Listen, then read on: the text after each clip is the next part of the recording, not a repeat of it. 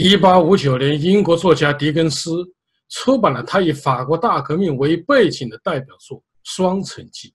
在开头，他这样写道：“这是一个最好的时代，这是一个最坏的时代，这是一个智慧的时代，这是一个愚蠢的时代，这是一个信仰的时期，这是一个迷茫的时期，这是光辉的季节，这是黑暗的季节，这是希望之春。”这是失望之冬。一百六十年后的今天，中国正处在这样一个既光明又黑暗、既有希望又有失望交织的时代，正处在一场社会变革的前夜。有人说，二零一九年将是中国的变局之年，因为中国有逢九必变的传统。一九四九年，中共建政，国民党退守台湾。一九五九年，中国出现了持续三年的大饥荒，四千万人因饥饿而死亡。一九六九年，中苏爆发武装冲突，关系破裂。一九七九年，中越战争和中美建交。一九八九年，天安门民主运动。一九九九年，中国驻南斯拉夫大使馆被轰炸。二零零九年，新疆七五事件。二零一九年。中国会有大的政治变局吗？二零一八年呢，中国就已经出现了重大变革的动向。中共在政治、经济和外交上都遭遇了前所未有的挫败。冯崇义教授指出，政治上制造个人崇拜和任人唯亲的卑劣行径，引发了朝野上下越来越大的反感和鄙视。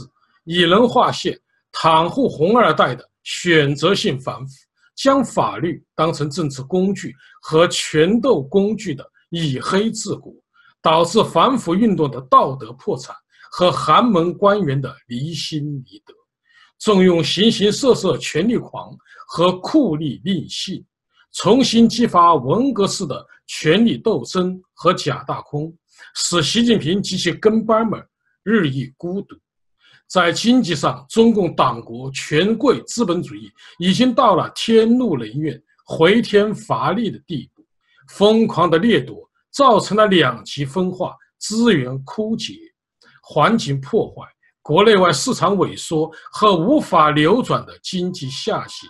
饮鸩止渴式的疯狂应招苏醒，制造的是无法解套的房地产泡沫、债务危机和金融危机。依靠特权将国有企业做大做强，不惜代价助长国进民退，以及企图利用私有企业给国有企业供血并提供活力，以至于民营企业惶惶不可终日，纷纷撤资逃离。外交上，习近平红二代狂妄的中国道路挑战基于民主自由价值的国际秩序。变本加厉的与国际流氓政府狼狈为奸，全面恶化了中国与自由世界的关系，已经在全球的范围内引起反弹和反制。特别是习近平实行个人独裁、执行背离普世价值的政治路线，使国际社会期待中国从经济转型走向政治转型的愿望彻底落空。世界民主联盟重新集结起来。联手围堵中共，宪政民主与共产专制之间的冷战爆发。习近平在纪念改革开放四十周年大会上的无精打采，与二零一七年十月在十九大上的意气风发，形成了鲜明的对比。习近平的溃败，其实并不是仅仅是他个人的溃败，而是整个中共集团已经处在历史变革的。风口浪尖，中共为什么会拒绝政治变革？北京大学郑也夫教授在他的《政改难产之因》一文中给出了答案，那就是政治变革的每一项内容都在削弱甚至颠覆中共的统治。党政分离、政企分离意味着党权旁落，中共将失去对国家行政和社会经济的操控，法治。意味着中共的权力将会被关进笼子，政治协商意味着权贵的特权和利益将被人民收回。四十年改革开放走到今天，之所以举步维艰，就是拒绝政治变革。温家宝总理在卸任前说：“现在改革到了攻坚阶段，没有政治体制改革的成功，经济体制改革不可能进行到底。已经取得的成果还有可能得而复失，社会新产生的问题也不可能从根本上得到解决。文化大革命这样的历史悲剧还有可能重新发生。中共能够一直抗拒政治变革吗？回答是不可能。”习近平在纪念告台湾同胞书四十周年的讲话中，有一句话是：“祖国必须统一，也必然统一。”改用到中国政治变革上，倒是恰如其分，那就是中国必须变革，也必然变革。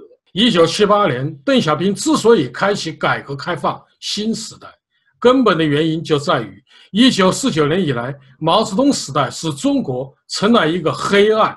愚蠢和毫无希望的国家。郑也夫教授说，在毛泽东离世前，他已经将党内百分之五十以上的人造就成他自己潜在的反对派。他走了，元老们开始共商一件大事，告别毛泽东的路线。但四十年后的今天，中国又来到了历史转折的关口，黑暗、愚蠢和毫无希望，整个社会死气沉沉。万马齐喑。郑也夫说，在中共执政的七十年历史中，这个党给中国人民带来了太多的灾难：对不同政见者的仇视与而俱增，对危机恐惧令自己失态。结束专制符合中国广大人民的利益，但是流血和动荡不符合人民的利益。和平大转型符合共产党的利益。那就是中共体面的退出历史舞台。如何实现中国的政治变局？我的看法是，中国社会力量的良性互动，形成变革的洪流。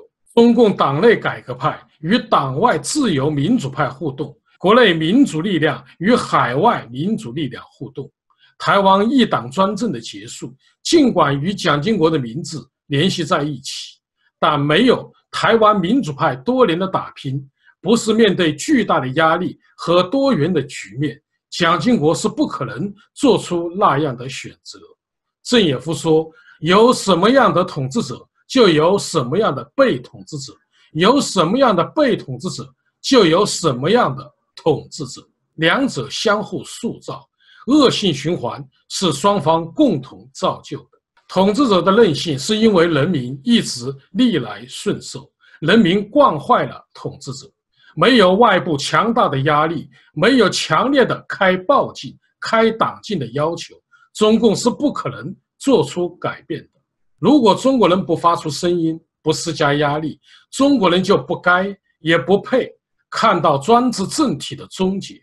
所以，政治反对派出现对于中国的政治变革至关重要。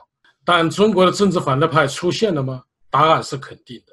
我们耳熟能详的孙文广。杨少正、邓湘超、史杰鹏、李墨海、翟菊红、向松作、许章润、郑也夫教授，去年九月十六号在北京钓鱼台国宾馆召开的五十人经济论坛会议上，炮轰中共经济政策的经济学家们，以及百余位发表改革开放四十周年感言的知识分子们，他们都是中共的政治反对派。许章润教授在。我们当下的恐惧与期待一文中批判了2017年以来中国的政治倒退、突破底线，提出警惕集权回归、制止个人崇拜、恢复国家主席任期制、实施官员财产阳光法案、平反六四等八项建议。在发表改革开放四十周年感言的百余位知识分子中，北京时评人蔡胜坤说。改革不仅限于人人有饭吃，还要人人敢说话，不因说话而恐惧。改革还要让全民分享经济繁荣的成果，而不仅限于少数人掠夺敛财。山东媒体人陈宝成说：“若言论思想不自由，则改革开放无意义。”北京理工大学教授胡星斗说：“结束反市场化、反法治化的所谓改革。”建立真正的市场经济国家，真正法治国家。为此，必须开展新一轮解放思想运动，开启新改革开放。北京师范大学张曙光教授说：“只有政治体制改革才是真改革，只有思想文化的开放才是真开放。”北京大学宪法学张千帆教授指出，中国社会一切问题的病灶，尤其是近年来人权与法治倒退，根本上都是因为没有真正的选举，不闯选举关，没有真改革。澳洲科技大学冯崇义教授指出，中国社会的健康力量，特别是中国自由主义阵营的六路人马，一直以力所能及的方式。对习近平红二代的倒行逆施和复辟回潮进行顽强的抵抗，他们是自由知识分子或自由派公共知识分子们、党内民主派、民运异议人士、基督教自由派以及崇尚宗教信仰自由的其他人士、维权律师和草根维权人士。各路英雄在风雨中一如既往地抱团取暖。守望相助，即使是面对习家军的亲网摧残，他们以宪政民主为核心理念的微信群遍布网络，在党国的屠戮风沙中不断的转世重生，顽强的相互呼应。事实上，当下中国已经形成了大象无形的自由民主大联盟，做好准备去迎接中国宪政转型的壮丽。而出。综上所述，二零一九年将是中国迎来政治大变局的一年，它是黑暗的一年，又是光明的一年；它是失望的一年，又是希望的一年。